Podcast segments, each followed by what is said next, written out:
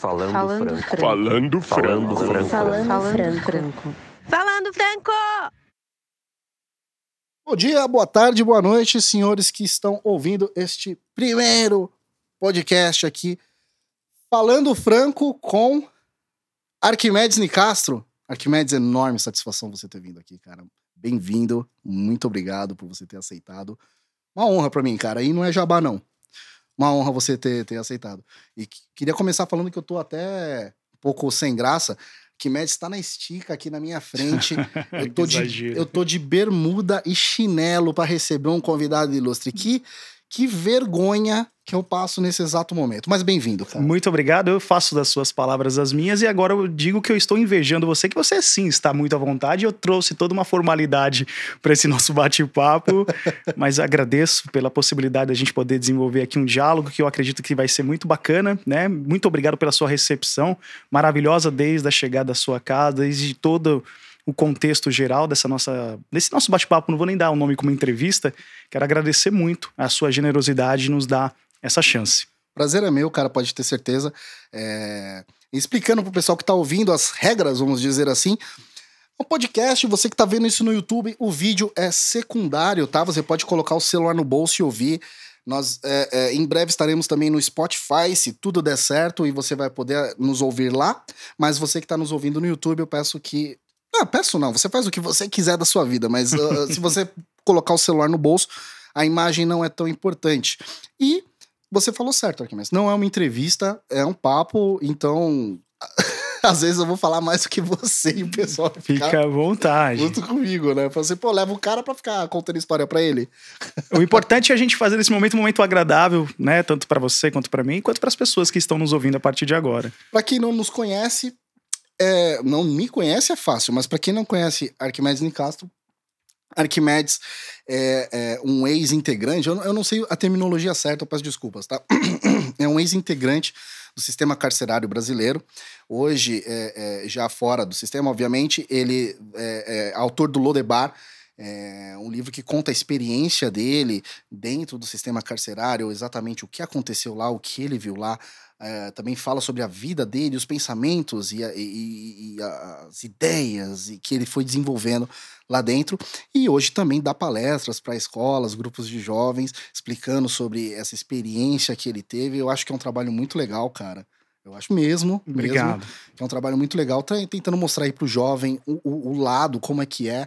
É muito fácil a gente apontar e falar que isso é errado, que isso não pode ser feito, mas você tem a vivência, né? Você, você passou por aquilo, você sabe exatamente como é. Eu acho que você, com isso, você consegue atingir melhor. E eu queria fazer uma pergunta. Falei que na entrevista eu vou fazer uma pergunta, né? Mas, assim, a. A, a, o que eu queria perguntar mesmo é o seguinte. Quando eu estava na escola, e alguém ia dar uma palestra lá para falar sobre os mal, o mal do HIV, sexo com proteção. Brother, pra mim era a alegria era que não ia ter aula, que, pô, tá bom, deixa esse babaca. Vamos matar a aula. Deixa esse babaca falar aí em cima e pelo menos eu não tô estudando matemática. O cara falando não sei o que e a gente tacando bolinha de papel, uhum. zoando o narigudo da sala, e, e vai bullying e, e essas coisas. E você acha, cara, que, que, que uh, uh, você, você consegue atingir mesmo, o jovem? Ou, ou, ou tem muito disso? Tem muito da, daquela pessoa. Quando você é jovem, você é estúpido. Eu fui jovem, fui estúpido. Uhum. Sou estúpido só. Mas essa coisa de. Não, deixa ele falar e, e, montar uma banca de não ligo para você, eu sigo minha, minhas próprias regras e que jovem é muito ligado à imagem que ele passa. Sim. E às vezes desconsiderar ou ignorar as regras ou, ou um, um, conselho, uma palestra interessante traz para a imagem dele. Você acha que você consegue atingir o jovem com eficácia? É, é muito complicado a gente poder entrar na, na cabeça do jovem quando você tem. Isso, na verdade, eu quero até aproveitar e deixar um registro aqui aos heróis que são os professores. Né? Porque são, na verdade, grandes gladiadores das ideias, né? Porque eles tentam, conforme o decorrer das aulas, deixar uma, uma ideia, deixar para eles um pensamento para que eles possam se desenvolver como seres humanos. Quando a gente vai lá com um palestrante, né, que é o trabalho que eu já desenvolvo há quase quatro anos. Quatro anos já? É, quase quatro anos, nós estamos já na, nessa luta. É, quando, a, quando eu tive o primeiro contato com um diretor a respeito disso, eu tinha um, essa mesma preocupação que você fez uma boa leitura de aluno. Caramba, pô, palestra, vou matar a aula, vou lá só pra zoar e tal, tal, tal. Então, eu, como eu tinha uma, uma, uma, uma vivência de aluno, eu imaginava, caramba, agora eu sou um palestrante. Como é que eu vou conseguir linkar eles a mim, né? Então, é, eu, eu, uso até um pouco da ferramenta do humor, né, no decorrer da palestra, para poder fazer essa, essa ponte, entende? Para poder eles ficarem próximos de mim. Porque nós, como comunicadores, você no seu trabalho, eu no meu trabalho como palestrante, a gente tem esse primeiro desafio. Por exemplo, que nem a gente está batendo esse papo aqui agora. O primeiro desafio nosso é o quê? Que as pessoas fiquem linkadas a nós. Que elas possam falar assim: não, vou, vou ouvir o resto desse bate-papo. Então você conseguiu realmente fidelizar eles conosco. Esse é o primeiro trabalho que você já tem que desenvolver. Porque o conteúdo, ele, é, ele é. Não estou tirando que o conteúdo não seja importante. O conteúdo ele é importante, mas é como tem até uma, uma, uma terminologia. Marketing é importante, propaganda é uma do negócio. Né? É, você pode até não gostar da mensagem, mas você não precisa matar o mensageiro por conta disso. Certo. certo. Entendeu? Então, assim, você tem que ser um mensageiro já aceito pelaquela, pelaquela galera. Então, a primeira, a primeira é, experiência que eu tive, assim, que foi mais traumática, digamos assim, na, na escola, foi quando um professor falou assim: ó, você tá entrando numa escola aqui que ela é muito complicada, os alunos são muito agitados, né? E eu não sei se eu vou conseguir manter. sentido? De, de, barra pesada ou de zoeiro? Nos dois sentidos, porque era uma escola mais de uma periferia, né? Onde tinha uma, uma incidência muito alta de tráfico de drogas, até mesmo dentro, dentro, da, dentro da escola. Muitos jovens usuários de droga, tanto maconha quanto cocaína. E aí o que acontecia? O diretor já me deu esse feedback. E eu falei, legal, obrigado. E ele falou assim: eu preciso colocar 300 jovens no pátio. Eu falei, muito obrigado pela motivação, né? Vamos lá. Quando aquele jovem Fala chega... que o pó tá em promoção no pátio e a galera sai correndo. Não, brincadeira, não. quando chegou aquela galera, tipo, né? Quando eles chegaram e começaram a, a ganhar o pátio, e eu, eu observando a cena deles mais agitada. Falei, cara, tô ferrado. Tipo, vai ser uma palestra muito zoada. E aí ali me veio uma tática. Falei, eu preciso fazer algo para prender eles. O que, que eu fiz? A minha matéria, ela, quando eu fui preso, gerou muita repercussão na mídia. Né? Eu fui preso e aí passei na Record, na Band, na Globo. E teve uma, uma pulverização dessa informação muito grande por conta da, da minha prisão. Envolveu muitas, muitos policiais da Rota, GAECO, crime organizado, PCC, etc. Então eu falei assim, pensando num campo de marketing, o que, que eu vou fazer? Eu editei um vídeo com, as, com os flashes das matérias, né, passando na televisão, e antes de me apresentar, eu soltei o vídeo. Ah, então você já tinha pensado, você não pensou ali na estratégia? Não, sim. Ou você é um editor de 10 não, segundos? Foi depois. Foi, não, foi depois. Não, é, justamente foi, foi depois desse, desse episódio. É ah, bem, tá. bem colocado. Eu tô contando essa, essa experiência para depois como eu consegui linkar. E aquele jovem chegava e falou assim: eu preciso falar alguma coisa. E aí a primeira coisa que eu falei no microfone, boa tarde, sou um ex-presidiário. E aí os moleques mais vida louca, né, olharam e falaram: ixi, mas esse cara passou pela cadeia. Falei, certo, passei pela prisão, então eu queria que vocês prestassem atenção. Fui num discurso mais é, digamos, direto. Você chegou assim com a voz do Mano Brown, assim, boa tarde. É, tipo, e aí, mano? E aí, rapaziada? Sou, sou ex-detento aqui. E São eu, Paulo. Tipo, é, eu sou mal pra caramba. Eu trouxe até uma arma aqui, esse pau, dá um tiro na sua cabeça, velho. A ponta cala a boca, mano. Entendeu? Aí nesse momento, eu falei assim, aí eu percebi que dá esse primeiro recado, né? Que aí linka ao, ao vídeo depois. Uhum. Dá esse primeiro recado de prisão, conseguia linkar eles. Opa, não vou brincar que esse cara pode ser, entre aspas, mal e ele pode me prejudicar. E ali, como uma estratégia, depois com as outras palestras que eu fui desenvolvendo, eu percebi. Falei, então eu faço uma apresentação meio tensa no começo, para eles ficarem prestando atenção, e depois que eu ganhei a atenção deles, aí eu vou desenvolvendo a ideia, etc e tal.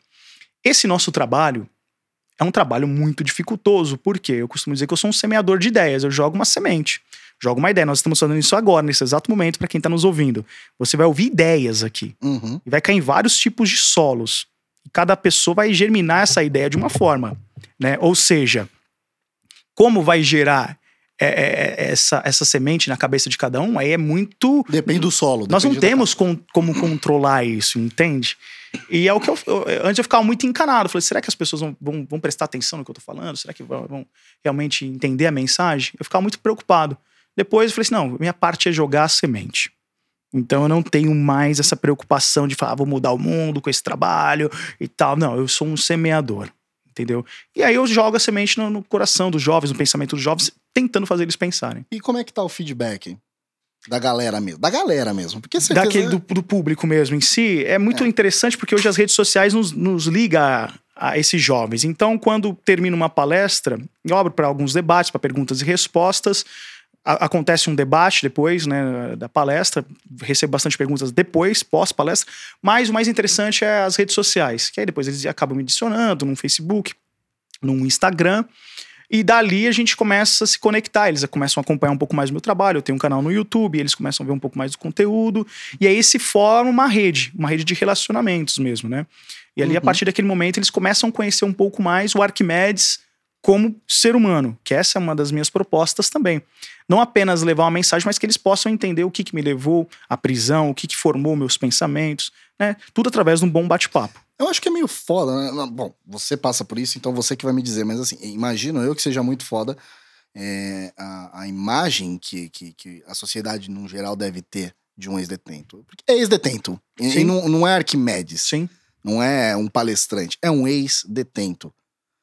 É, é, é, é, você acha que hoje, vamos dizer assim, um, um público um pouquinho mais liberal do que antigamente, é mais fácil você se desvincular dessa imagem, você se você mostrar mesmo quem é Arquimedes, até com os recursos de mídia social, ou não, ainda é, é, é tenso, ainda é, é, é ex-detento e não Arquimedes? O estigma ele fica de uma forma muito pesada na vida de um, na vida de um ex-presidiário. Por quê? O ex-presidiário ele vai carregar sempre dentro dele uma, um selo esse cara passou pela cadeia, logo você liga isso ao perigo. Logo você liga isso a um determinado crime. Ou a pessoa pode ter tido uma experiência com assalto, ou um filho que tem problema com as drogas, ou um estupro. Sempre a ligação que a pessoa, o cérebro do ser humano faz a um ex-presidiário é um crime. E aí não dá para nós acharmos qual crime a pessoa vai ser encaixada. Mas a pessoa imagina crime. A partir desse momento, as pessoas já te olham com uma desconfiança. Eu tive um, um episódio muito, muito constrangedor também numa escola que o diretor ele era um ex-militar.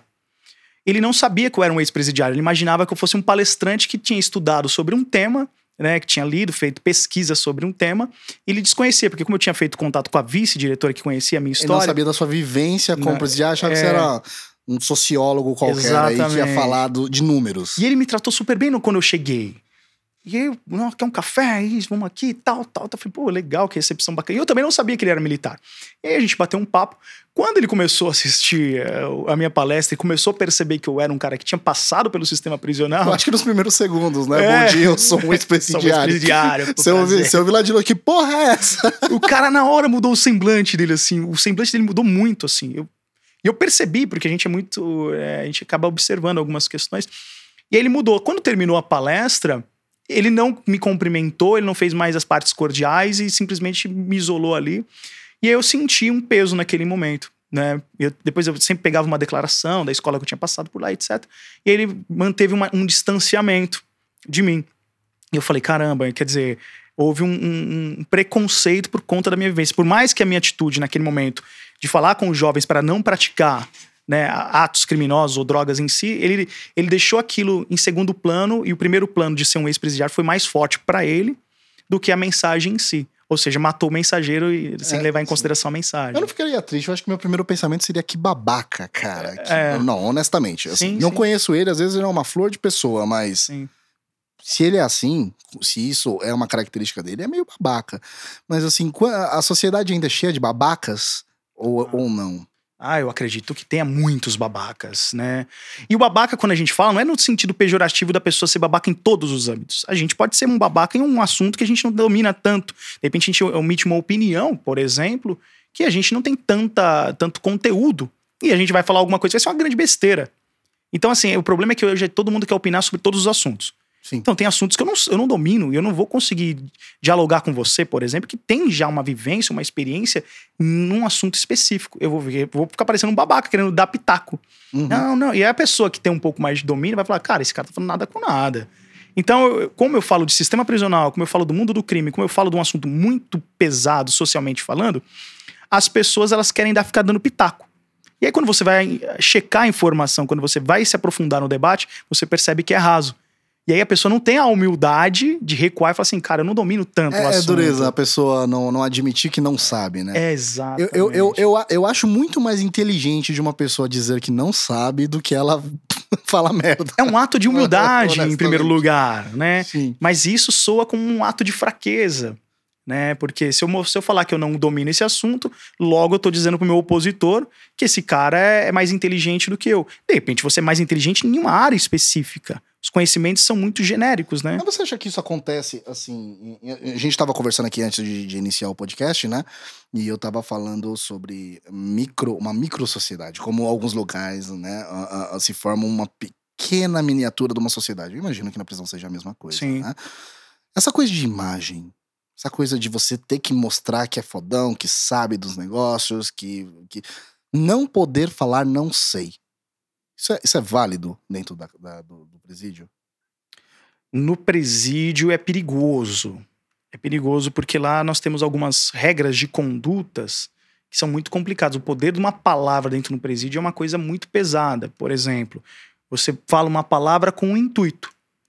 O receptor daquela palavra vai entender de um jeito. Então, se você não for uma pessoa muito cautelosa, né, ao falar, você pode se prejudicar. Mas não falar também em determinadas situações demonstra que você não tem uma certa postura e uma opinião para um algo que você tem que ter obrigatoriamente né, no sentido de sobrevivência no cenário prisional. Logo, esse jogo, digamos assim, que acaba sendo um jogo, né? Onde você tem que raciocinar qual palavra colocar, em qual momento colocar essa palavra, demonstra realmente o quê? O quão perigoso pode ser a sua fala. Então, aqui nem, por exemplo, aqui, pego aqui como exemplo. Eu estou falando para diversas pessoas que vão entender essa mensagem de diversas formas. Uhum. Uma fala, pô, esse cara tá falando tem sentido. Outro fala, nossa, que merda que esse cara tá falando. Porque a informação, ela chega e vai chegar para as pessoas filtrarem isso. Não é né? uma via de duas mãos. Tem o emissor, mas o receptor também tem a responsabilidade de entender corretamente. É, é exatamente. E a prisão, ela tem, por ser um lugar muito hostil, né? E lá. Ah, vá! Né? Óbvio. lá não é o Hop Hire, né? um play center na noite do terror.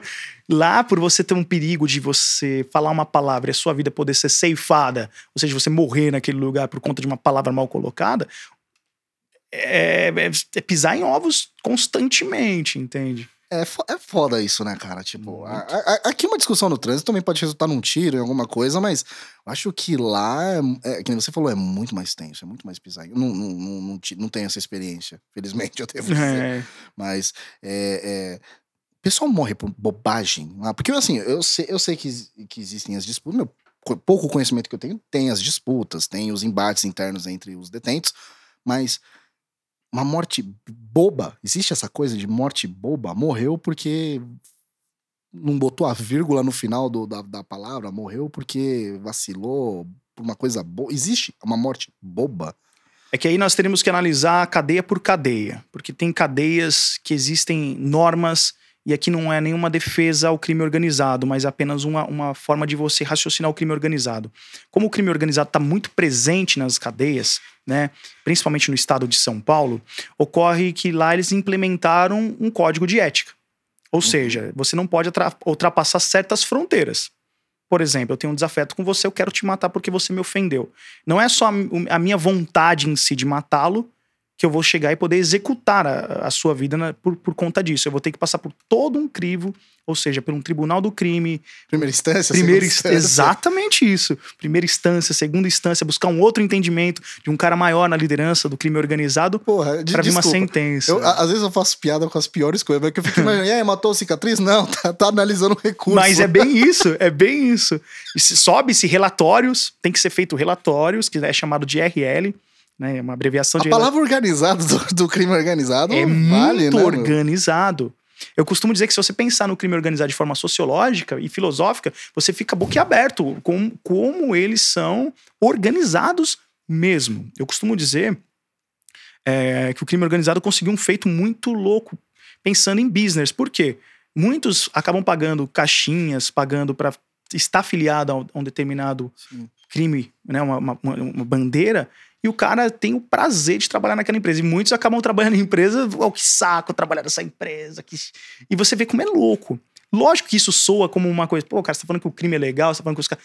É, é, por isso que eu falo que o debate é muito espinhoso. Sim. Você tem que tomar muito cuidado ao levantar certas questões. Mas respondendo a sua pergunta de forma bem direta, é, na década de 90, 80, as, as cadeias mais primatas, digamos assim, acontecia mais isso. Era a lei do mais forte de fato não gostei da tua cara e já era da minha faca aqui e a gente vai se resolver. Com as revoluções, principalmente das guerras que ocorreram de 2000 para frente, e com, a, com o crescimento do crime organizado nas prisões, realmente ficou mais difícil executar uma pessoa dentro da prisão. Né? Isso foi benéfico por conta de muitas injustiças que ocorria. Né? Mas tem todo um processo a ser passado por lá. Existem, existem vários, várias pessoas, vários estudiosos, que até dizem que é, a, o, o, nascimento, a criação do PCC reduziu o número de homicídios no estado de São Paulo. É meio irônico, né, você dizer que um, um, uma facção criminosa, o surgimento de uma facção criminosa reduz o número de homicídios no estado. Mas eu imagino eu que talvez se deva a isso. Talvez se deva a, antigamente, qualquer despeito eu já resolvia ali contigo na faca ou na bala. E agora eu preciso da autorização e às vezes meu recurso é negado e eu sou obrigado a acatar. Logo, não há um homicídio, logo o, o, o, o número reduz. Mas, mas assim, é, você acha que, se, sendo real esse fato, eu tô tomando isso como fato, tá? Se não for, eu peço desculpas. Uhum. E peço que você me informe. mas tomando isso como fato, o fato é, PCC reduziu a taxa de homicídios no estado de São Paulo. Por incrível que pareça, mas é fato. Essa redução de homicídios são de homicídios entre criminosos com desavenças dentro da cadeia, ou a gente também está falando do homicídio, de homicídios de, de, de do, do, cidadão, de alguém que está é, é, sendo a vítima de um crime? Uh, a gente tem que analisar por dois pontos essa questão. A primeira questão é a, é a seguinte: qual que é o objetivo do crime organizado? Lucro. Né? Então, a gente entendendo essa premissa, ou seja, a gente entendendo qual que é o objetivo fundamental do crime organizado, a gente entende que quanto mais lucro tiver, melhor. Logo, certas questões que são mais irrelevantes, por exemplo, existem às vezes brigas que são totalmente pessoais, que vai trazer um problema. Vou trazer uma quebrada, por exemplo. Você pega uma determinada quebrada em, em São Paulo. Cangaíba, aqui do lado. É, é um, nós. Vale de Cangaíba. Tem um determinado bairro em Cangaíba que, a, que o nível de disputa de tráfico ou de desavença ali criminal é muito alta. De repente, dois caras não vão com a cara do outro, eles querem ali um, um matar o outro porque a briga ah. caiu pro âmbito pessoal. O que acontece? O PCC vai tomar a frente daquilo. Vai querer entender as razões. Aí você vai entrar no sumário, digamos assim. Por que você quer matar o cara? Esse começa todo um diálogo, certo? Uhum. Se fosse uma questão do cara já executar, ele entenderia que por trás da ação dele haveria o quê? Uma punição do crime organizado, porque tem uma das regras do crime organizado que é assim: vida paga-se com vida. Ou seja, se você matar uma pessoa sem o meu consentimento, a sua vida será ceifada. Eu matarei você. Olho por olho mesmo. É, lei de talião. Olho por olho, dente por dente. Então, assim, você consegue entender que isso deixa um, um certo medo. Logo, eu não posso falar que isso vai realmente blindar todas as ações de caras que já têm uma tendência para matar outra pessoa. Né? Seria uma levinha, seria, seria muito leviano em dizer isso aqui. Olha, por conta disso. E para quem ouve, fala assim: caramba, esse cara tá querendo dizer então que a polícia não contribui com nada. Não estou dizendo isso. O que eu estou querendo dizer é que isso contribuiu de uma certa forma a deixar o cara que infringe, o cara que tem uma tendência para matar, com o um pé atrás. Fala: caramba, se eu matar por uma coisa muito superficial, quem vai morrer sou eu. Então, querendo ou não, fato é que diminuiu. Outro fato é que as prisões sofreram uma, uma diminuição de homicídio muito alta depois que esse foi, foi implementado isso. Mas vender essa ideia para a sociedade é muito difícil, porque eles analisam de forma muito superficial. Não, né? ok, mas uh, eu, eu, não, eu, não, sei se você concorda comigo ou não, mas é, mesmo que é, a sociedade encare esse fato e aceite, é um pouco tenso uh, uh, você ainda assim validar, aceitar a existência de uma facção criminosa. Sim. Né? Assim, eu posso aceitar que, que a facção reduziu o número de homicídios, mas é uma facção criminosa. Sim. Né? Então, por mais que traga esse benefício, há, há mais malefícios para a sociedade do que benefícios. Sim. Imagino. Né? Então, é, é, o, o, o que eu queria saber também é Perdi a linha de raciocínio. Olha que legal.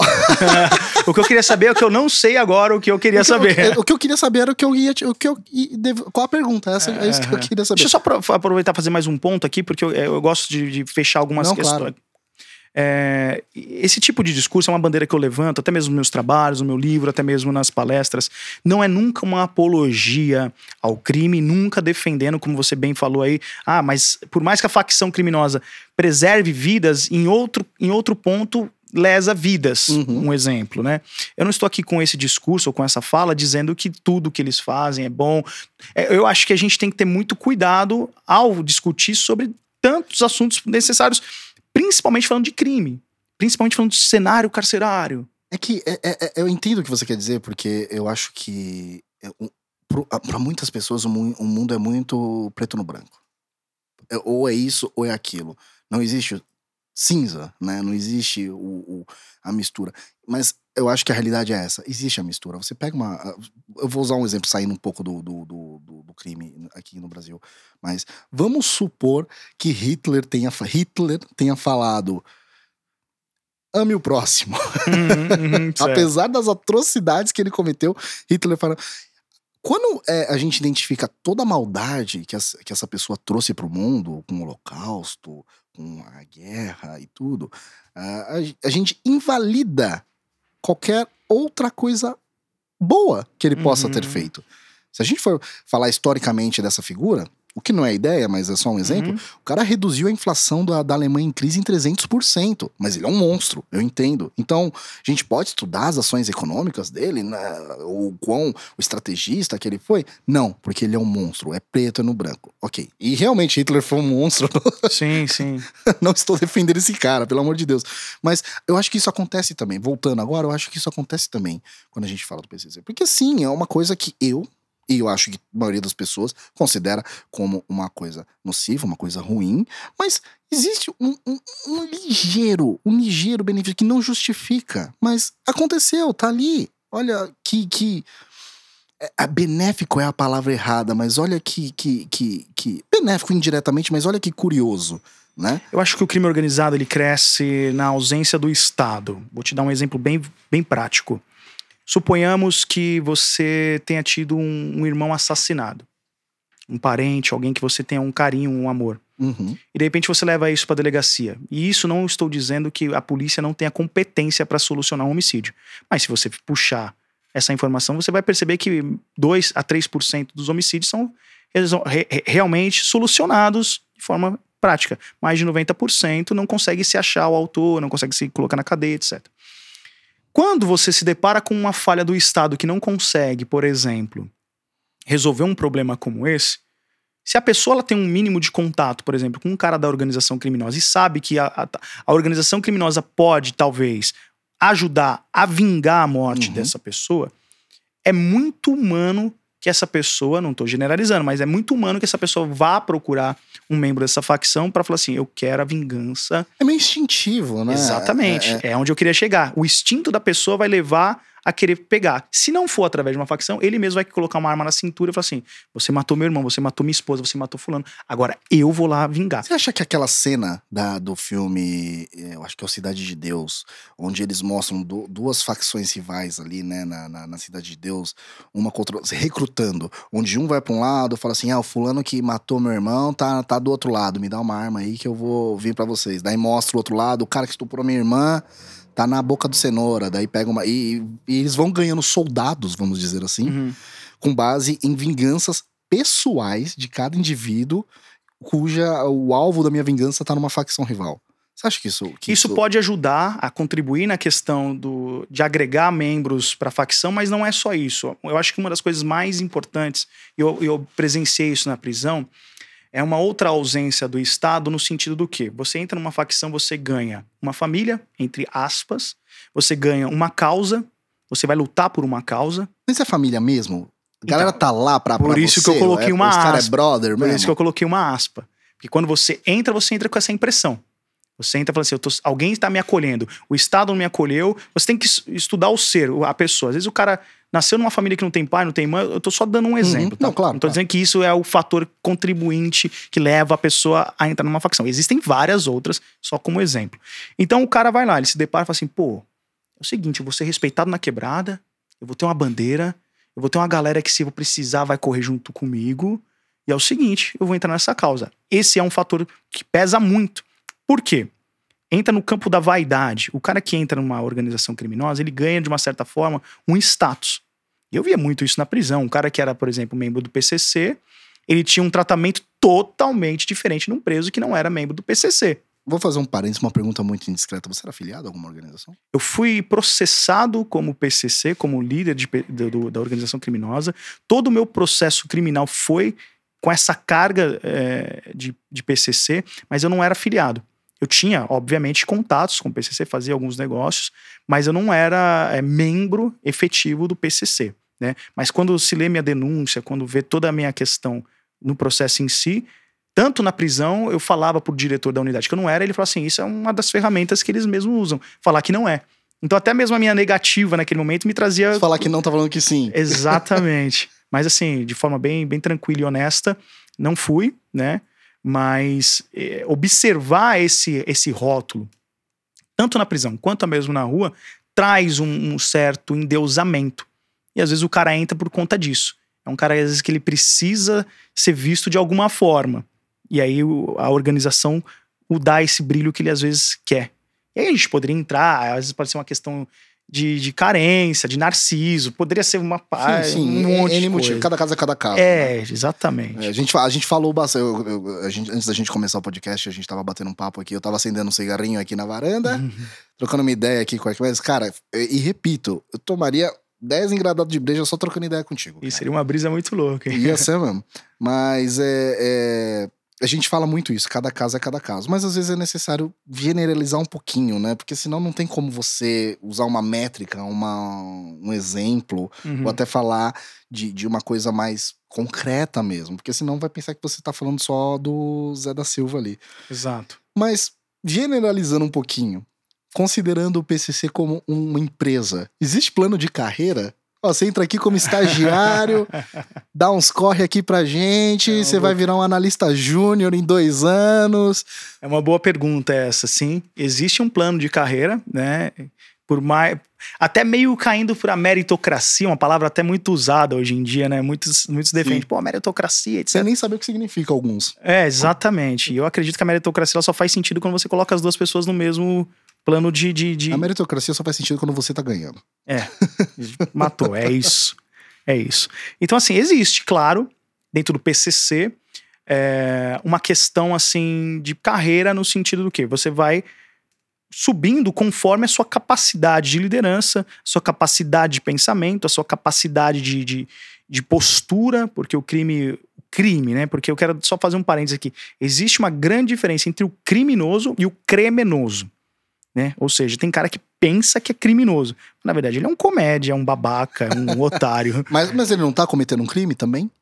Às vezes não. Às vezes você vê muitos jovens andando com várias correntes, falando um monte de gíria, mas na hora que precisa da postura de um cara criminoso, que é uma ação mais fria para tomar certas Ok, assuntos. mas esse cara, vamos supor que ele roubou essa corrente de alguém, que ele comprou essa corrente com dinheiro de um corre aí ilegal que ele deu. É um crime. Não, então, sim, sim, um é um furto, sim, sim. Então, mas é o que eu tô dizendo, é, qual, qual é o enquadramento? Porque, por exemplo, existe o cara que é criminoso, que ele entende o crime como carreira profissional, carreira, né? quero ganhar dinheiro, é business. O negócio aqui para mim é levantar uma moeda, que eu vou construir uma casa para minha família. O cara tem uma visão empreendedora do crime. E tem um modinha. Criminoso modinha, isso é, existe? Existe muito. Eu, eu, eu, falo que a grande base desse iceberg é os modinhas são os soldados, são o que a gente chama até de lagarto, né? Então, assim, é necessário eles, é a massa de manobra. Né? Então, quando você faz esse paralelo até mesmo com o Estado, você começa a refletir isso num âmbito mais filosófico e social, você percebe que até o crime organizado usou dessas ferramentas para crescer. Eu fico imaginando uns caras meio hipster, assim, falando assim, ah, isso era legal antes de virar modinha. é, entende? Tipo, e antes, para entrar no PCC, para entrar no PCC, você precisava ser um cara muito considerado no crime. Assaltante de banco. Tinha que ter currículo. Exatamente. Não era qualquer pessoa que entrava. Mas hoje houve uma democratização maior né, no crime organizado, então você percebe que alguns critérios foram deixados de lado por, por conta de uma outra filosofia.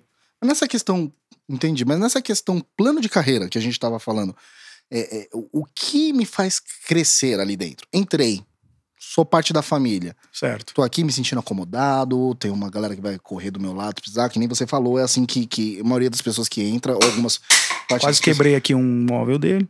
Não, é o porta-copa aqui que caiu. 10 real. Agora... Cara, hein, cara? Não, mas é. O, o, o cara entrou, certo? É, que tipo de ações que uma pessoa toma? Vamos, vamos lá, o cara foi. Tom, fez um assalto hiper ousado, ou sei lá, o cara foi um hiper piloto de fuga deu um puta perdido na viatura. Eu não sei, eu tô supondo aqui. Uhum. Que tipo de ação uma pessoa a, a, toma uma vez dentro do partido que faz ela crescer dentro desse, desse grupo? Eu poderia dizer que também existe muito espírito político dentro da, da própria organização. Por exemplo, existem esferas. Vamos dar exemplos. É, acontece um problema num, num determinado bairro. Certo. Um caso de um estupro, por exemplo. Pegar um assunto mais, mais complicado, mais delicado. E aí, esse foi descoberto quem é o estuprador, ele vai passar pela, pelo julgamento do crime organizado. Então, vai haver muitos membros daquela facção reunidos para poder saber qual vai ser a decisão naquele caso em si. Dependendo da, da escala que o cara tiver dentro desse plano de carreira, a voz dele vai ser ouvida até certo tempo, até certo ponto. De repente, não vai ser o aval final dele, porque ele está só numa esfera municipal ou de um bairro.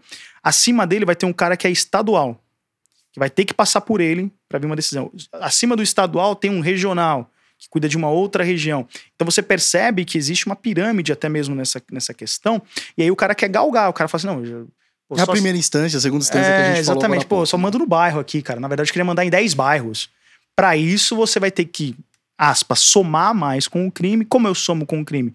Qual o lucro que você consegue trazer? Qual é a sua expressão dentro do crime que você consegue ajudar o partido a crescer? Entendeu? Uhum. E aí nisso vai conseguir te colocar em outros patamares, né? De repente o cara é um ladrão de galinha, ele vai continuar sendo um ladrão de galinha e não vai subir na esfera, porque a contribuição, por mais que ele seja um cara brilhante pensando, mas ele não consegue, porque entra trazer é resultados. É resultados total. Mas aí que tá, você, é que nem você acabou de falar, é dinheiro, é business, mas a partir do momento que a gente tá falando é, é, é, é, de, um, de, um, de um, uma, uma, organização que faz um julgamento, que faz uma execução, e que nem você falou, aquele território é da facção. O cara quer ampliar o território dele. A gente tá falando de território físico mesmo, de terreno, de bairros, cidades. Isso é business ou é um poder paralelo? Ele, ele a, não deixa de agir como um poder paralelo, né? Ele é um poder que de, ele entra na brecha, novamente eu trago o Estado como reflexão. Ele entra numa brecha, porque assim, como é que um poder ele pode ser firmado? Através da força. Né? Então, como é que você passa a ser respeitado? Através do nível de, de perigo que você vai causar de dano. Ou seja, se eu chegar para você apenas e falar assim: olha, vou te pegar, vou te pegar, vou te pegar, vou te pegar, e de repente eu não te pego, com o tempo você vai me olhar e falar: esse cara é bunda mole, esse cara só faz. Cachorro que, cão que ladra, né? É, entendeu?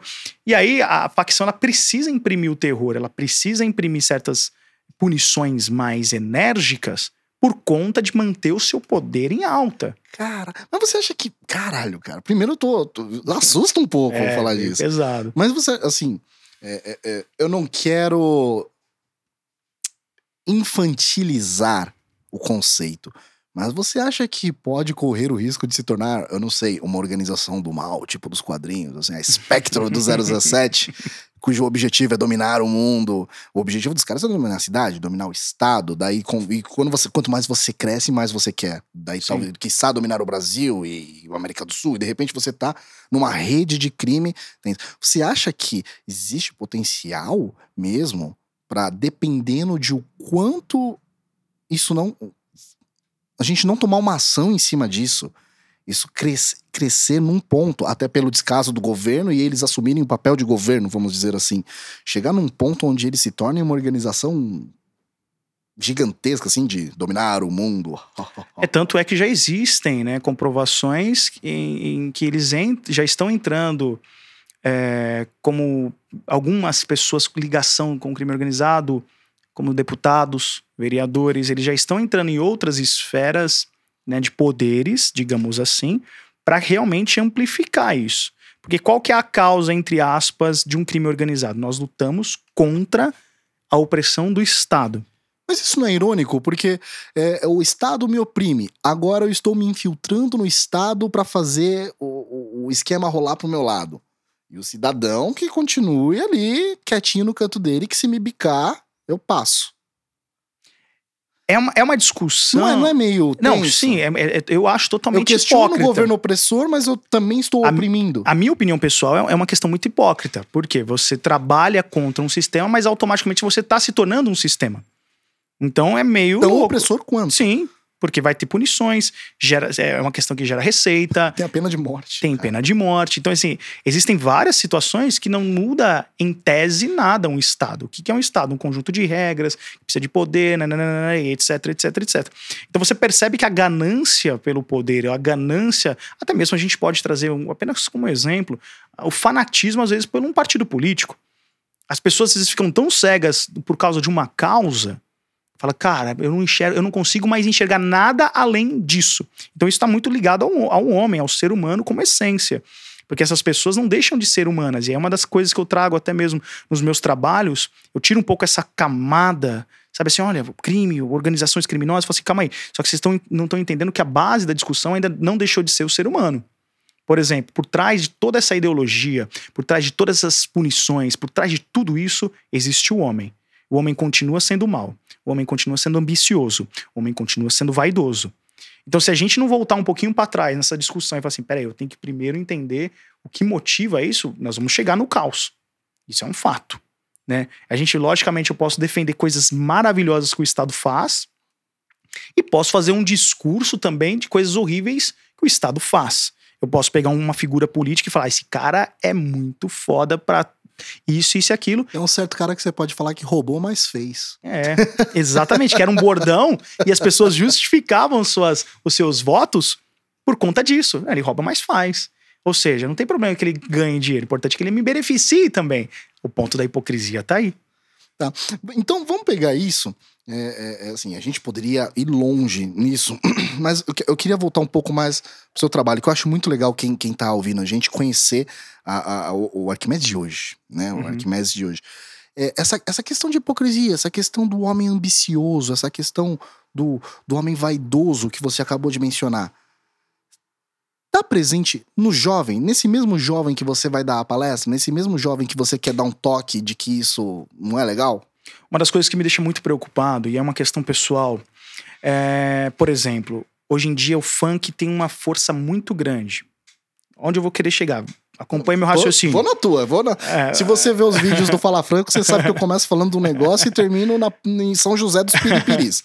Vai lá. acompanhe o raciocínio. Um jovem, às vezes o cara na dureza, não tem dinheiro pra comprar nada, e de repente ele começa a ser vinculado alguns vídeos que mostram o quê? O cara com um puta carro, uma puta moto, e as minas mais gostosas tá do lado daquele cara. Logo, a gente entende que o poder atrai todos esses benefícios. Eu coloco uma aspas aqui só pra gente poder refletir. Mas isso é só do funk? Porque tem uma galera aí que não é do funk e tá tirando onda no Camaro amarelo. É, sim, nós podemos pegar hoje o sertanejo mais. Que não é sertanejo, a gente poderia discutir um É, pouco essa questão O- musical. o- hoje, hoje o assunto não é música. É, hoje é falando franco com Arquimedes. Mas é legal Ó, isso. falei bonito, hein? Falou, uma voz bem grave ainda. e assim, você percebe que o que acontece? O jovem, por ele não ter muita maturidade, o que, que ele fala? Cara, como é que eu vou conseguir ter um carrão, uma motona e, uma- um cordãozão e as minas olhar pra mim? Hipoteticamente falando. Uma melancia no pescoço, como diria minha avó, porra. É, mas o cara não vai querer isso. Aí ele começa a falar assim, mano. Aí ele olha, qual é a primeira figura que ele analisa que tem isso? É o traficante, o cara que tá no corre, o cara que tá levantando uma moeda. Ele vê que, porque automaticamente o cara começa a comprar um carro da hora, começa a comprar as pratas, os ouros, etc. O que, que ele vai imaginar? Para eu chegar nesse objetivo, eu tenho que migrar para um crime. É que é engraçado que a visão também que, que, que alguns deles têm é de que o cara que tem tudo isso, mas porque fez uma puta carreira empresarial, alguma coisa, é boy. Né? Foi pra- Uhum. Tipo, ele não consegue. é, o imediatismo. Eu acho que o imediatismo fala muito alto, porque ele vê o cara dando corre e no dia seguinte ele já tá com o ouro, com a prata ali na mão. Sim. E não vê o cara que comia marmita 10 anos atrás, o, o esforço ao longo de anos para que ele fosse crescendo profissionalmente, se tornasse gerente, diretor de uma empresa e pudesse comprar o mesmo ouro e a prata. Daí a gente eu acho que a gente acaba olhando para essa pessoa e olhando e fala assim: ah, esse cara é boy, esse cara. aí-" Porque eu não vi ele ganhando Uhum. isso, né? Então esse cara é boy, foi papai que deu. Ele tá na, Tá nessa Santa Fé aí. Uma das coisas que você viu que as pessoas até mesmo é, trouxeram como uma coisa benéfica foi até a história do Steve Jobs, por exemplo. Ele, ele alegava que fazia certas falcatruas, vou colocar assim, uhum. esse termo para ficar um pouco menos pesado, para chegar no seu objetivo. Então as pessoas aplaudiam ações ilícitas para se chegar no objetivo. Então é meio cultural. Você acha que os fins justificam os meios? Não, de forma alguma. Eu acho que assim, a gente tem que tomar muito cuidado com esse pensamento. Porque o que eu posso entender como valor, você pode entender como não valor. O que é riqueza? Riqueza é eu ter um, um monte de dinheiro na minha conta ou riqueza é eu deitar na minha cama tranquilo sem nenhum problema? O que, que é riqueza? Porque não los dos. É, entende? Então, o, o, mundo, ele, eu sou meio contra essa questão do trabalho em si que a mídia faz e o capitalismo faz em colocar as pessoas num, num nível de que você só vai ser respeitado pelo aquilo que você tem, não pelo aquilo que você é que a mídia está completamente associada a, ao consumismo, né? Juro que não sou comunista. Mas, é, é, até porque o que mantém é, é, um, um, programa no ar é o patrocínio. Sim. E o patrocínio não é só na hora do comercial. Eu acho que também você tá lá vendo a novela, Ai, que delícia essa Doriana, mãe. Você poderia me passar? Claro, depois não esqueça de escovar seus dentes com colgate, né? É, é. E, e, por aí vai. Então, é, é, dinheiro, é, é, é, movimentação de negócios, é isso. Então, é, existe essa, essa. E eu acho que isso vai além. Tá? Na minha opinião, eu acho que isso começa a inferir não, não só a mídia de entretenimento, eu acho que isso começa a influenciar até a mídia informativa, até onde a função delas a da função deles é informar. Eles acabam sendo tendenciosos, né? A criar uma certa imagem, falar assim, enxergue a sociedade dessa forma, né? Então, tendo, imaginando é, é, é, essa coisa, você acha que é, é, justamente tentando escapar dessa, aspas, manipulação da mídia que eu vou pro outro lado? Eu quero dizer assim, ah, essa, esse Cidade Alerta, esse jornalista, tudo Zé Povinho, uhum. que é vida louca mesmo, uhum. e eu não ouço eles, vou pro outro lado justamente para ser contra. Eu percebo que eles querem me manipular. Uhum. Porque o jovem que vai pro crime não é necessariamente burro, não é necessariamente uhum. ignorante. Sim, com certeza. As, pra, até para crescer, que nem a gente falou agora há pouco, tem uhum. que ser muito esperto. Sim. Então, vamos pegar um jovem que vê, que enxerga isso acontecendo. Ele enxerga o jornalismo tentando manipular, tentando colocar uma ideia na cabeça dele. Ele enxerga essa coisa da novela, da sociedade, do entretenimento, querer mostrar para ele é assim que você tem que se comportar. E como todo jovem, a gente odeia qualquer tipo de repressão. Sim. Eu acho que se meu pai me der uma bronca hoje, até hoje eu brigo com meu pai, ah, te catar, porra. Te catar, porra, no passado eu tomava um tapa. meu dente na, na esquina. Mas então, o jovem percebe, né, que, que olha só, olha a mídia querendo me manipular. Daí cria-se o termo Zé Povinho. Sim. Né? E eu não sou um Zé Povinho. Uhum. Sou eu.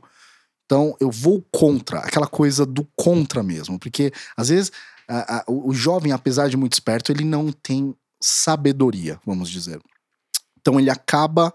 Uh, uh, uh, não é simplesmente falando, não quero isso para mim eu não quero isso para mim e para provar que eu não quero isso para mim, eu vou no sentido oposto mesmo uhum. e acaba. E isso pode acontecer? É uma teoria que eu acabei de desenvolver. acabei de desenvolver uma super teoria de. Sim, Você isso sabe que eu sou maluco. Não, mas isso contribui. É, é importante fazer esse exercício de, de pensamento, de, de reflexão, por quê? É, como a gente estava até mesmo conversando de forma informal antes de começar aqui o, o, o programa, o que, o, que, o que dá mais trabalho é analisar caso por caso. Porque a gente pode fazer aqui um bate-papo usando todas as ferramentas genéricas. Eu, eu queria pegar assim, vamos supor. É, é, é, lógico que não são todos, né? A gente não podemos generalizar. Mas se existe uma porção de pessoas, e não só um indivíduo, mas uma porção de pessoas, que não é parte do todo, mas uma porção de pessoas que seguiu essa tendência, aí eu considero uma fato vamos dizer. Mas você concorda que essa tendência é muito genérica? Por exemplo, tem alguns que entram para o tráfico de drogas, outros entram para o assalto, outros para o furto, outros acabam cometendo crimes mais graves, como sequestro, outros estupros. Enfim, o crime ele é muito democrático, né? Assim, no sentido do que existem muitas ramificações do crime em si. Por isso que eu falo que, às vezes, a gente discutir o crime a gente tem que discutir o quê? Qual crime nós estamos falando? Porque o povo tem um pouco de dificuldade nessa separação. Né? Que é um dos meus trabalhos, um dos meus discursos. Espera, nós estamos falando de crime. Qual crime nós estamos falando? Estamos falando de tráfico de drogas? Existem tráficos de maconha, de cocaína, de crack, hoje em dia, de drogas sintéticas, de drogas que têm um poder destrutivo muito maior do que o crack. É desse crime que nós estamos falando? Sim, ok, vamos iniciar um, um debate. Ótimo. Não, nós estamos falando agora do artigo 155, furto. Legal. Vamos analisar esse. Porque cada criminoso, ele tá.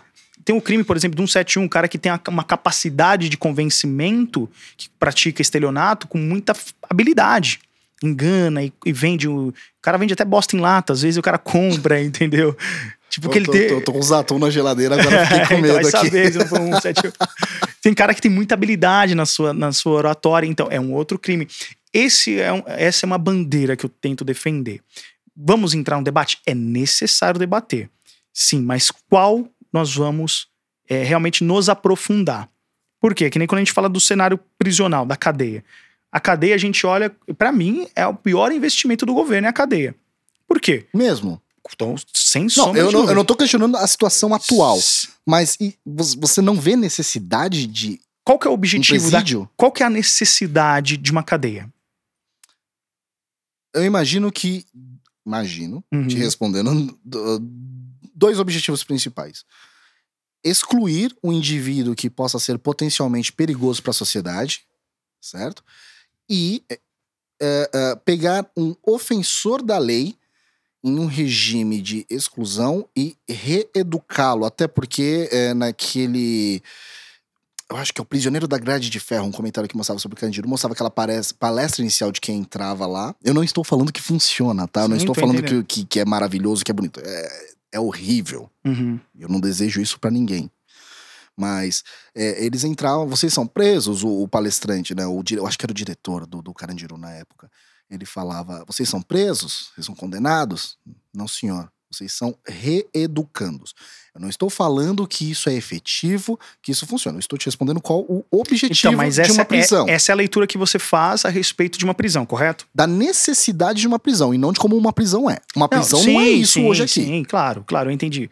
Mas, por exemplo, é, qual, como é que a gente enxerga a prisão falando de modo genérico, falando de modo mais popular? A gente quer tirar uma pessoa, como você bem falou, da sociedade e puni-la por, por ela ter realmente ou punido alguém com um assalto ou punido alguém não, com eu, eu, eu, eu, desculpa de interromper, eu vou. Eu vou, eu vou, eu vou um, o que eu acho, tá? Uhum. É, a, é, excluir uma pessoa que possa continuar oferecendo um perigo para a sociedade. Ela tem que ser. Porque se ela continuar em sociedade, ela pode voltar a causar algum dano. Mas aí deixa ou reeducá-la. Então, mas aí eu preciso, eu preciso fazer um contraponto nesse, nesse seu pensamento no sentido do quê?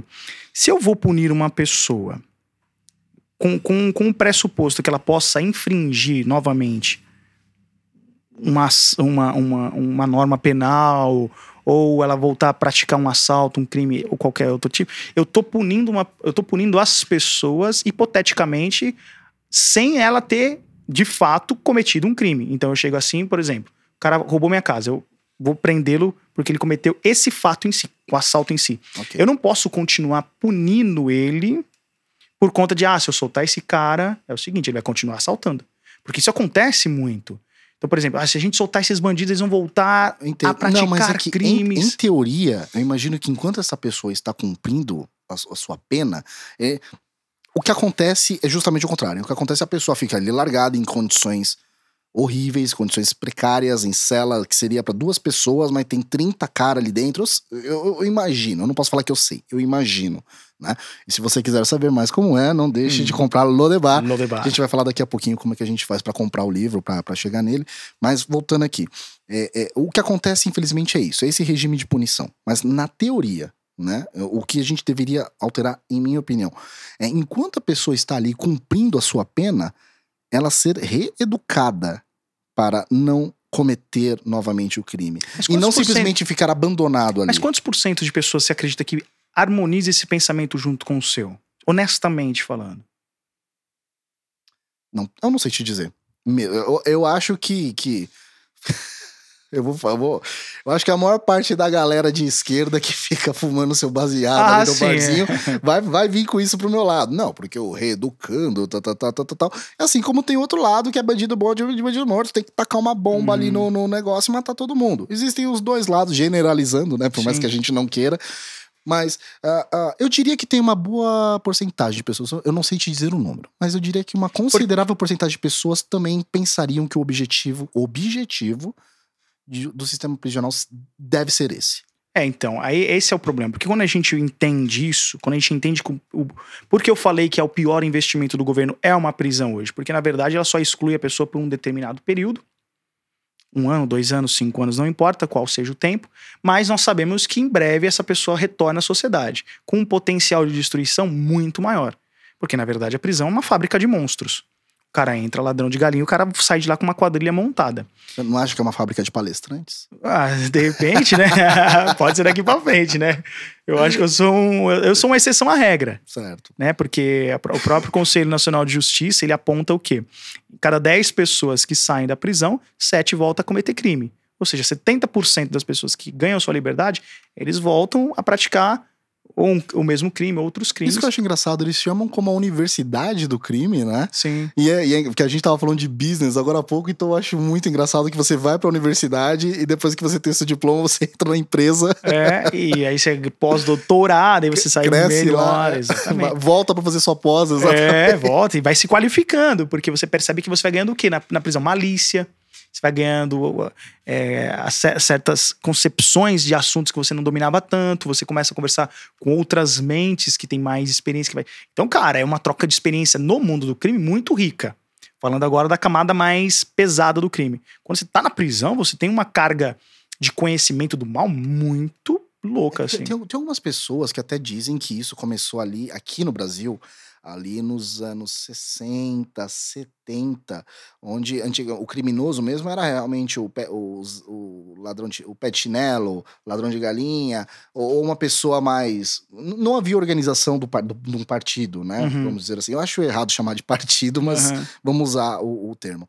É, e, mas ao mesmo tempo haviam presos políticos, né? Presos que simplesmente combatiam, não- não eram criminosos, não cometiam crimes, mas iam contra a ditadura, iam contra o governo, né? Iam contra a opressão do governo e eram jogados na mesma cadeia que o criminoso comum. Sim.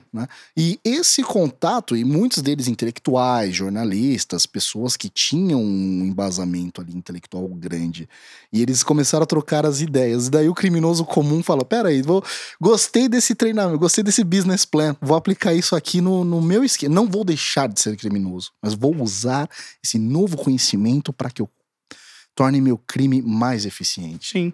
Né? E é teorias dizem que isso começou ali nos, nos anos 60, ali com presos políticos, né? Mas Desculpa te cortar. cara. Não, imagina, eu acho rico esse- essa- esses contrapontos porque nos traz realmente o pensamento. E é o que eu- eu- a minha grande luta é essa. Cara, não é um assunto simples. Crime, sistema prisional, drogas, não é um assunto simples. É um assunto muito difícil que demanda muito tempo, muito esforço e principalmente muita humildade. Por quê? É o que a gente estava conversando na, na informalidade antes de começar aqui. Enquanto não atingir um, um dentro da minha casa, enquanto não atingir um que eu ame, pra mim tá tudo certo, que puna os caras, que mandem ele lá, que coloquem um em cima do outro, que não tem problema. Mas se atingir um filho, se atingir um pai, se atingir uma mãe, se atingir alguém que eu ame, eu não quero que o Estado haja de tão, com essa Com forma essa tão- crueldade com, com essa meu, com meu crueldade. filho, né? Exatamente. Então, olhar com esse olhar é muito difícil, porque isso te humaniza. Falta empatia. Falta total. Entendeu? Então, quando você olha para os presos, não sendo uma pessoa próxima sua, Sim. E deixar claro também pro povo, empatia não é passar a mão na cabeça do criminoso. Ah, vocês são os vagabundos que falam que eles são os coitadinhos. É, queria ver se ele matasse tua mãe. Não é isso, cara. Exatamente. Empatia é se colocar no lugar da pessoa. E seja lá que qual seja a pessoa, uma pessoa que você gosta ou não. Quero esclarecer isso, porque senão É. sabe como é comentário de YouTube, né? Não, e outra, é até bom você fazer esse ponto, dar essa, essa, essa possibilidade de falar sobre isso, porque no começo do meu trabalho eu sofria muito isso.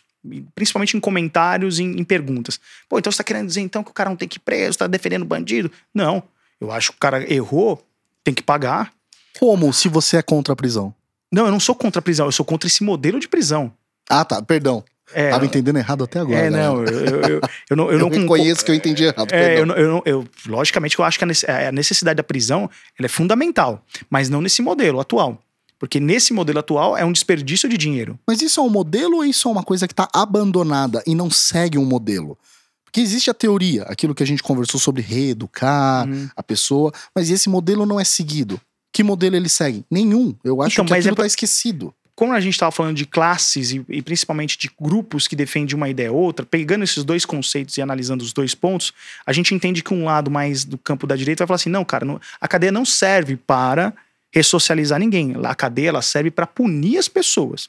Tem um pensamento que defende isso. O outro pensamento, que a gente pode dizer que é um pensamento mais da esquerda, vai falar: não, nós temos que ressocializá-los e cuidá-los, né, amparado até mesmo nos direitos humanos, que muitos falam Uhum. direito do humano. Aí quando você vai falar, pô, por que você está falando isso? O cara nem sabe por que ele está falando isso. Enfim, Isso é contra a punição. não, eu sou a favor da punição. Eu sou a favor da punição. Mas que tipo de punição? Qual vai ser os benefícios que essa punição vai trazer para essa pessoa? Vou dar um exemplo Você meio bateria no seu filho? Um exemplo clássico. com certeza. Sem sombra de dúvida, para que ele entenda que a vida vai bater nele, Para entender que a vida precisa de limites. Entendeu? Se eu começar, meu filho me rouba 10 reais da minha carteira, eu falo: "Não, filho, não faça isso". É feio. É Que feio. feio, filho. Ai, vem cá, me dá um abraço. Se eu ficar com esse o discurso, meu ia me dever 20 no final do dia. ao, ao Eu ia longo, cobrar com juros. É, rapaz. entendeu? Você tem que colocar limites. O ser humano precisa de limites. Né? Porque se a gente ficar defendendo também o discurso, não, mas a lei, a lei tá errada aqui, a lei tá errada ali, daqui a pouco a gente tá dizendo que a gente não precisa de leis. E todos nós, como seres humanos, precisamos de limites. Porque o limite vai abrir a porta do direito. Ou seja, o meu direito termina quando começa o seu. E aí começa uma questão até mesmo que a gente vai falar sobre o contrato social, que as pessoas precisam ter certos limites para que a gente possa conviver socialmente. Deixar de ser esse animal. Exatamente. É, Senão a gente da volta a ser primata. Mas aí que tá. A gente é um pouco primata. A gente tava falando que o instinto age sobre o ser humano. Uhum. Na vontade de você querer o destaque, a ambição, vaidade. São instintos animalescos. Então, e até mesmo no crime isso acontece. Vou dar um exemplo aqui. Vamos supor que você entra na sua casa e descobre a sua esposa é, te traindo dentro da sua casa. É natural que o seu instinto animal possa aflorar naquele momento e você se tornar um homicida. Matar o cara que tá lá, ou até mesmo a esposa, matar os dois, no momento que você surtou. Ao ver aquela cena. É possível, mas não é correto. Vamos deixar isso claro. sim, eu, tô, sim. eu tô com medo de comentarista de YouTube, cara. Não, é, eu, eu- os comentários eles são muito perigosos, mas assim, a ideia ela tem que ser exposta nesse sentido. Por exemplo, todo mundo pode ser um potencial assassino. Uhum. Porque ninguém sabe qual que é o seu tendão de Aquiles. De repente eu entro numa área da sua vida que é tão pesado que você surta naqueles cinco segundos e dá um tiro na minha cabeça, pega uma faca, me esfa- Muitos, eu cansei de ver crimes passionais dentro da prisão de caras que eram formados, caras que tinham uma família maravilhosa. E o cara falou: Cara, naquele momento eu não consegui me controlar e eu acabei assassinando a minha esposa. Mas você falou um ponto que eu acho, que eu acho interessante também. A gente vai pra tudo que é assunto aqui, cara. Fica à vontade. Mas assim, você falou passional. E quando a gente tá falando na questão do, do julgamento de um crime, da avaliação da gravidade, severidade de um crime, quando a gente fala que foi um crime passional, ele é até considerado mais pesado do que um crime frio, vamos Uhum. dizer assim, né? Eu matei uma pessoa que eu fui roubar. Isso é um crime, tava ali, tem que ser punido, mas matei a minha mulher porque cheguei em casa, ela tava com amante. Isso foi um crime passional. Né? E, e ele é visto com piores olhos do que o, um- um- o crime anterior, um, um crime frio. Você acha que é, é, é, é, essa punição extra, esse, esse- essa, essa visão de que é pior o crime passional, procura extinguir completamente o instinto animalesco do homem? E se sim, é possível que o homem perca esse instinto animalesco e a gente consiga atingir uma sociedade puramente lógica e não passional? Acredito que isso possa ser mais uma utopia do que realmente um algo que a gente vá viver na nossa sociedade. Porque não há nenhum estudo que demonstre ao longo da, de toda a civilização humana que houve um período em que a, a sociedade andou de forma tão harmônica e linda que não, não, não acontecia mais homicídios, não acontecia mais um trapacear o outro. Ironicamente, o- o- estamos no auge, né? A forma mais, a sociedade mais harmônica é a de hoje. A ciência, a Que merda. tecnologia prometeu para nós o quê? O ápice da felicidade. Falou: olha, ao, ao teu conforto de um computador, ao teu conforto de um celular, ao teu conforto da tecnologia, de um fast food, um, a ter todo esse conforto, nós encontraríamos a felicidade, nós encontraríamos esse equilíbrio Uhum. nessa, nessa- todas as nossas necessidades foram realmente. Eu, eu- eu geralmente digo que eu teria uma vida que nem a da galera do Friends. Tem meu grupo de amigos, é, tenho meu emprego, é sempre bacana, é sempre engraçado e nunca me falta nada, né? A gente sempre idealiza um, um algo. A gente sempre está em busca desse sentido. Por exemplo, como é que a gente vai lutar por uma sociedade? Eu, particularmente, não acredito na sociedade perfeita. Acho uma utopia. Não acredito mesmo. Por quê? Porque o ser humano, ele nasce com esses problemas de instinto, com essas, com esses- com essas problemáticas de maldade.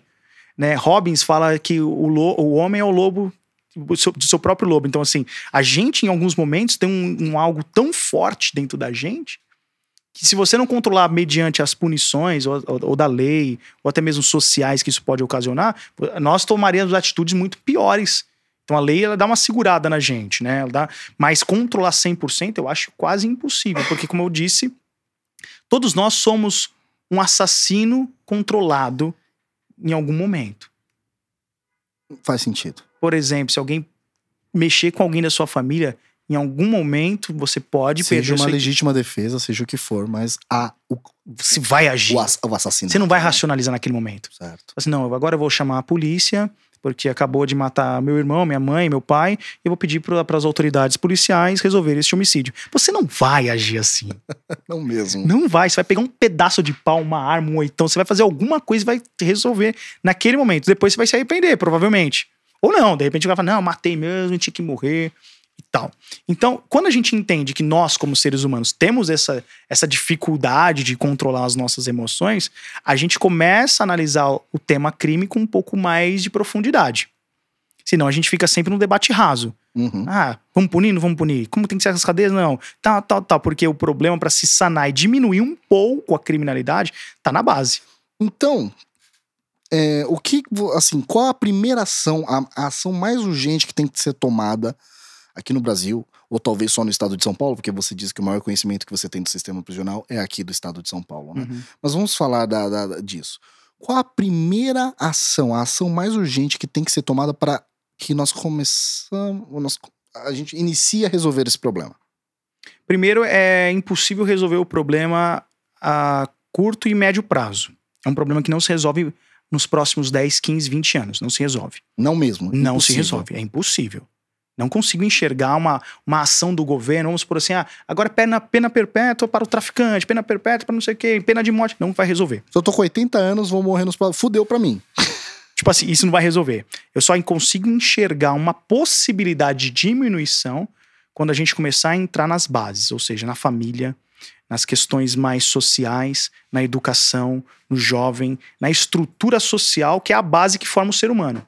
Um cara que, que nasce num lar que é totalmente destruído, a possibilidade, não é que tem que ser uma regra, mas a possibilidade desse cara ter um instinto mais inclinado para o crime aumenta. Então, se a gente não começar a cuidar das escolas primárias, dos jovens na base do seu conhecimento e começar a trabalhar isso, não há como resolver. Mas você acha que isso acontece? Porque vamos, agora, agora eu não gosto muito de falar de política diretamente, mas Não tem não como tem nós vivemos, né? é- é- é- tá no nosso dia a dia, ainda mais com o assunto que seria o sistema carcerário, o crime, a, a política tá envolvida, queira ou não. É, você acha isso possível de ser alcançado? Por, por que, que eu digo isso? Porque a gente, é, é, é, os políticos, né? Eles ficam muito preocupados, por mais que exista um político honesto, ele tá muito preocupado em mostrar, entregar ali na hora, porque o que acontece muito, e a gente viu isso recentemente, ah, a economia tá fodida. Foi, foi o Lula. Não, a economia tá fodida. Não, ele salvou a economia. Não, foi o plano real lá no começo. É muito fácil você ser o herói ou o vilão de uma história lá no passado. Uhum. E, e as ações a longo prazo não são vistas. E o político quer mostrar, ele quer que. As... Então vamos supor que eu tome uma ação que a longo prazo seja maravilhosa para a sociedade. Mas eu não vou tomar essa ação. Eu prefiro pintar um muro, eu prefiro fazer um- cortar uma fita inaugurando uma creche mal feita, porque daí eu falo que eu tô entregando isso. Olha como meu governo foi maravilhoso. Olha o tanto que eu entreguei. Olha o tanto que eu fiz. Porque se eu faço ações a longo prazo, quando termina o meu governo, o pessoal vê o que, que esse cara fez pela cidade? Nada. E não tem como você virar para a sociedade e falar: aguenta aí. Não é uma coisa só do político, é uma coisa da sociedade também. A sociedade Sim. cobra isso. Sim. Daí, no que você toma uma ação a longo prazo, eu estou falando mal e bem do governo ao mesmo tempo, que Aham. engraçado. Mas é, é, é, é, você toma uma ação benéfica a longo prazo e falar para a sociedade: espera aí que come... eu plantei a sementinha aqui, vai melhorar, vai ficar bem daqui a 15 anos. A sociedade não vê dessa forma. A sociedade provavelmente vai recompensar o cara que tá eleito daqui a 15 anos e falar: olha como tá acontecendo. Nossa, o governo dele é muito bom, né? Resolveu tudo. Isso tem, tem como a gente resolver isso? Tem como a gente tomar ações a longo prazo pro Brasil, onde a gente tá muito mais preocupado em mostrar o que a gente faz e uma ação a longo prazo não vai ser vista? Ou seja, eu não tomo ela? Eu acho que assim, nós estamos vivendo um período muito complicado. Porque nós, nós, estamos, nós estamos numa sociedade imediatista. Uma sociedade que quer resultados hoje. Então, esse tipo de discurso, por exemplo, que eu defendo, é um discurso que não soa bem a- ao ouvinte. Porque eu estou falando de uma mudança possível, e não estou garantindo essa mudança, nos próximos 20 anos. Ou nos próximos 30 anos. Provavelmente eu nem vou ver essa mudança. Talvez o meu filho, o meu neto, vai vivenciar um pouco dessa mudança se, essas, se esses pontos de debate, como a gente está fazendo agora, começarem a ganhar mais seguidores e mais pessoas adeptas a esse tipo de discurso. Por Por você me permita te dar um spoiler. Não, fudeu, não É. vai acontecer. Entendeu? E aí, olhar com esse olhar otimista, né, de forma racional, é ser pessimista. Porque você fala, cara, não tem como. Então, assim, você usou muito bem essa analogia no sentido do que o político só sobrevive com ações imediatas, porque ele tá pensando no mandato dos próximos quatro anos. Ele tá pensando, cara, se eu não fizer alguma coisa agora, a galera não vai me reeleger novamente. Logo, linka na onde? Poder. Ele quer o quê? Poder. Ele não tá se importando com as pessoas. Ele tá se importando em perpetuar o seu poder. Sim, mas a gente não pode culpar só o político, infelizmente. Não, aí é um problema Porque o cultural. povo também cobra Exatamente. coisas agora, né? Então, mas é o problema cultural. Porque a cultura nossa, qual que é? Nós queremos as coisas agora. Eu não quero ter. Para você aprender um instrumento musical, vou dar um exemplo aqui. Você não adianta você falar assim, nossa, quero aprender um instrumento musical. Aí você começa a pensar em notas, em acordes, e aí amanhã você já tá tocando. Não. Você vai ter que passar por um processo doloroso de fazer as notas. Se for tocar um violão, aprender a tocar pestana, etc, etc. Isso vai demandar tempo. E esse tempo vai te qualificar a alcançar o seu objetivo. Mas olhar isso e falar, não. É, por exemplo, um pai chega para um filho e fala assim: Filho, você quer fazer o que da vida? Ah, eu quero ser músico. Legal. Na hora que ele começa a tocar violão, pegando ainda a música como exemplo, apenas para poder fazer uma Uhum. analogia, o filho, depois de uns seis meses que ele percebe que é mais exercício do que tocar música propriamente dita, ele fala assim: Pai, cansei. Isso aqui é muito chato. Mas não é que é chato o instrumento em si, é chato os exercícios para ele tocar a música em si. Sim. Entendeu? E o pai o que, que faz? Não, filho, então troca de atividade, vai fazer o quê? Ah, pai, quero fazer judô. Aí ele começa a judô. Aí ele começa a aprender os fundamentos do judô. Ah, pai, judô é chato, eu só aprendo o fundamento. Você entende? Então a base é muito ignorada. E aí a gente vai falar sobre conhecimento. Como é que você tem conhecimento? É lendo. É buscando informações. Como é que a gente vai entender as sociedades evoluídas de outros países? Hoje o mundo está tão globalizado. Estudando como eles chegaram nessa, nesse, nesse patamar que eles estão atualmente. Como é que a gente chega nessa informação? É lendo. Então, como a gente está vivendo numa sociedade que está tendo mais informação e pouco conhecimento, a gente está vivendo próximo do caos. Porque para chegar em algum resultado, a gente vai ter que renunciar muitos dos nossos desejos imediatistas para alcançar objetivos que provavelmente a gente não vai nem desfrutar. E como nós somos seres humanos que pensamos muito mais em nós do que nas próximas gerações, a gente quer que se exploda as próximas gerações. Eu quero que resolva o meu problema agora. Então, abrir mão disso para um benefício maior, no sentido amplo da sociedade, E uma vez que nós estamos nesse caos, na beira do caos, nessa situação tão delicada e precária da sociedade, você acha que nós estamos vulneráveis, voltando um pouco antes, a esse poder paralelo conseguir se espalhar ainda mais? Você acha que atualmente o crime está mais favorável a crescer ou a reduzir no Brasil? Olha, analisando de forma bem fria, com endurecimento de algumas leis e até mesmo com acesso de algumas informações, eu, eu, eu analiso isso de uma forma mais otimista. Eu entendo que chegou um tempo em que es- esse pensamento de que o crime compensa está tá, tá iniciando uma mudança. Por quê? Antes nós não víamos crimes de colarinho branco indo pra cadeia. Hoje nós já estamos vendo. Os caras que têm mais capacidade intelectual dentro do crime organizado já percebeu que a polícia, tanto federal como as polícias, por exemplo, como o GAECO, que são grupos que investigam o crime organizado, eles têm uma inteligência muito grande para desbaratar é, esquemas de tráfico ou esquemas de roubo de forma assim muito bem estruturada. Então você percebe que está tendo um, uma, uma, redução daquele benese, que seria o quê? Pô, crime dá para ir, vamos levando e vai rolar. Por quê? As investigações estão mais detalhadas, a punição está vindo de forma mais pesada, está havendo uma revolta da sociedade, a sociedade está mais participativa no sentido de discutir temas como direito penal, como punição de políticos. Então, assim. Tá caindo gente grande, não, tá não todo mundo, né? É, mas está caindo. Tá caindo. Nós temos né? um ex-presidente preso. Isso olhando de forma é, entusiasta, a gente fala assim: caramba, peraí, a coisa está começando a mudar. Então eu quero enxergar que tá tendo uma galera aí que tá como você, como a gente que tá jogando algumas ideias, a galera tá começando, peraí, vamos, vamos, vamos repensar o nosso formato, vamos repensar a nossa história, vamos nos repensar como seres humanos. Então eu enxergo que não haverá tantas pessoas que vão aderir ao crime, mas sempre haverá o crime. Eu não acredito na, na sabe, no, no fim pleno do crime. Sim. Eu acredito que o crime. No Japão tem crime, cara. É... Entendeu, cara? Exatamente isso. Roubou uma bala fina, mas, mas é crime. Tem. Então isso é do ser humano. O crime não é uma coisa que. Ah, por, às vezes tem cara que é rico, cara que tem tudo, cara tem uma mansão, mora dentro de uma mansão. O cara se sente seduzido pelo crime. Então não é, pobre, não é, às vezes não é problema de pobreza em si. Ah, o cara nasce na favela e tá condenado a ser um criminoso. Não! Porque se fosse, não haveria pessoas que entraram no crime. Adrenalina. É adrenalina. E a imagem, o status, né? De sou bandidão perigoso, olha aqui pra mim. Olha aqui, eu sou mal, o cara quer ser visto como mal, olha, eu sou um bad boy, olha, eu sou isso, eu sou aquilo, entendeu? Então, o assunto, ele é muito pesado e denso pra gente poder realmente entrar. Na é sua visão otimista. É, é, exatamente. Então, assim, é para fechar o raciocínio, eu acho que as pessoas estão com mais medo de fazer coisa errada. Elas estão com. Se eu sonegar um imposto aqui, de repente pode dar uma zebra. E de repente. Então isso tá. Não é o, o ideal, mas começou a melhorar. Entendi. Cara, eu tô quase pegando iFood aqui pedindo os engradados de beijo. mas fala aqui pra gente. Fala do seu canal, fala do livro.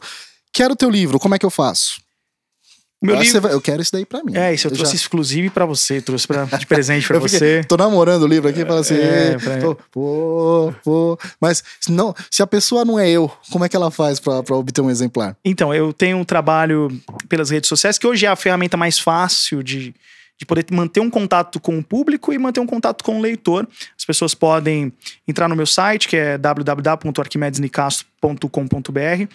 Tá passando só por umas atualizações. Link na descrição, tá, pessoal? Vou estar tá postando o link tanto do canal do YouTube, para você comprar o livro dele e, e, as mídias sociais do Arquimedes também vão estar disponíveis no link aqui na descrição, tá legal? Agradeço. Então, através desses links, você pode entrar no site, que ainda talvez está tá passando pela, por umas atualizações, a gente já vai colocar ele novamente no ar, porque tá colocando algumas informações mais novas. E o Instagram é a ferramenta que eu tenho um contato mais próximo com, com o meu público. Então, através do Instagram, arroba Arquimedes Nicastro, pode também tá mandando. E a gente tem um WhatsApp, que é da nossa produção também, que pode mandar lá pelo WhatsApp e a gente manda né, via correio para qualquer lugar do Brasil. Entendi. E o canal no YouTube? Ah, sim, o canal no YouTube. O canal no YouTube é, a gente tem esse trabalho que é, aí é uma, é uma proposta de fazer essas reflexões, como a gente fez aqui, né? Tem muitos temas, por exemplo, como é tratado um estuprador na prisão, como é a chegada de um preso na prisão, de forma mais é, de, vivência mesmo, né? E, e, o canal ele tem essa proposta de trazer um outro ponto de reflexão, porque eu sou meio é, crítico, digamos assim, da imprensa sensacionalista. Então, às vezes, a imprensa fala, cadê? Aí coloca uma trilha lá de terror. É, eu também eu adoro as trilhas, até eu tô criticando aqui, mas canal. coloco várias trilhas. Coloco várias trilhas, porque isso, querendo ou não, envolve a pessoa, né? Você coloca uma trilha. Como é que você vai colocar uma trilha falando de crime da fadinha, por exemplo? Não tem como, né? Não vai, não vai. Homicídio não vai. aqui com a galinha pintadinha. É, o cara matou uma pessoa lá. Não tem como. Eu falo né? muita merda, brother, desculpa. Não, e, assim, e tem um mano aqui que tá com a gente nos bastidores que é o cara da edição, né? Por exemplo, se o cara quiser, o cara da edição ele tem um poder grandíssimo tanto de transformar aquela matéria numa merda, como também transformar aquela matéria num, num puta conteúdo. Então a edição, tanto pro bem quanto pro mal, pode ser usada de várias formas. E o, e o jornalismo sensacionalista faz isso. Ele pega o crime, faz aquela camada toda de terror e tal. Não que não seja, não tô dizendo que não é. Não estamos defendendo o crime É, pela oitava nossa, vez. eu Se tenho que- você não entendeu essa merda até agora, que não defendemos o crime, tiro, eu- vai tomar no seu cu. É, falou aí o que eu queria dizer, cara. É isso aí. Eu não sei se ele vai colocar um pi, mas é não, isso eu aí. não vou, eu não vou. Eu sou contra a censura, até porque eu sou contra a classificação etária, não quero expor isso a crianças. Ah, certo. Mas eu sou contra a censura. Às vezes um vai tomar no cu explica muito mais que É. cinco páginas de uma dissertação muito bem escritinha. Um vai tomar no cu explica É, bem melhor. Bem melhor. Então você entendeu o recado, né? Bom, enfim. E Então, o seu assim, canal? E o canal, ele tem essa proposta realmente de trazer esses assuntos para discussão. Não é um canal que tenha a proposta de vender uma ideia. É uma proposta de apenas expor uma ideia. E aí a pessoa decide o que ela quer pensar e se quiser me martelar lá com Conhe- os... conhe- Conheço um canal que segue esse preceito de só jogar ideia no ar. É, e- que é o seu, que é maravilhoso. Não, grandes ideias. Nossa, pô, assisti uns três vídeos seus lá, muito Assiste bom. mais, cara. É, porque já tava próximo, já tava próximo de vir aqui conhecer você pessoalmente. Não, tô, tô, tô material brincando. A- a- maravilhoso. agradeço, mas o seu material é incrível também. E palestras, quero que você vá na minha escolinha falar com os meus pupilos para eles não fazerem merda na vida. Como é que eu te chamo, cara? É, a gente tem um, também essa plataforma digital, que é, também é o site, também é o Instagram. E é através do Instagram nós temos um contato de WhatsApp, que é 11 97427 7931. Esse é o WhatsApp da nossa produção. Né? Entrando em contato com eles, eles passam a nossa agenda, passam nossas condições. E a gente explica todos os procedimentos para ir para uma escola. A gente faz alguns. Faço um trabalho também na Fundação Casa, né? Hum, com, com Ah, os- a gente nem... Vai ter que ter um dois, cara. Vamos- A gente vai ter que falar disso daí. é bem legal também o, né, a conversa que a gente tem com eles lá dentro.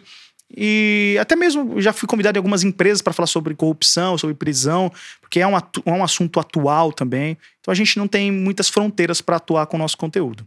Incrível, incrível. Arquimedes, satisfação gigantesca. Uma honra você ser o, o primeiro convidado desse Pô, eu que tô me podcast, sentindo honrado cara. aqui. Sentindo Obrigado honrado. mesmo por ter vindo. Queria agradecer você, sua equipe, a toda a galera que proporcionou aí, fez isso acontecer. Catoche também, que participa aqui das produções do, do, É. do Fala Franco.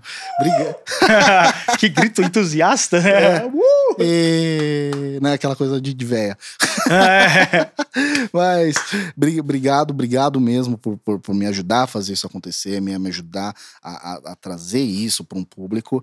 E você que tá ouvindo, obrigado você também, por que tá ouvindo, as cinco pessoas que baixaram esse podcast.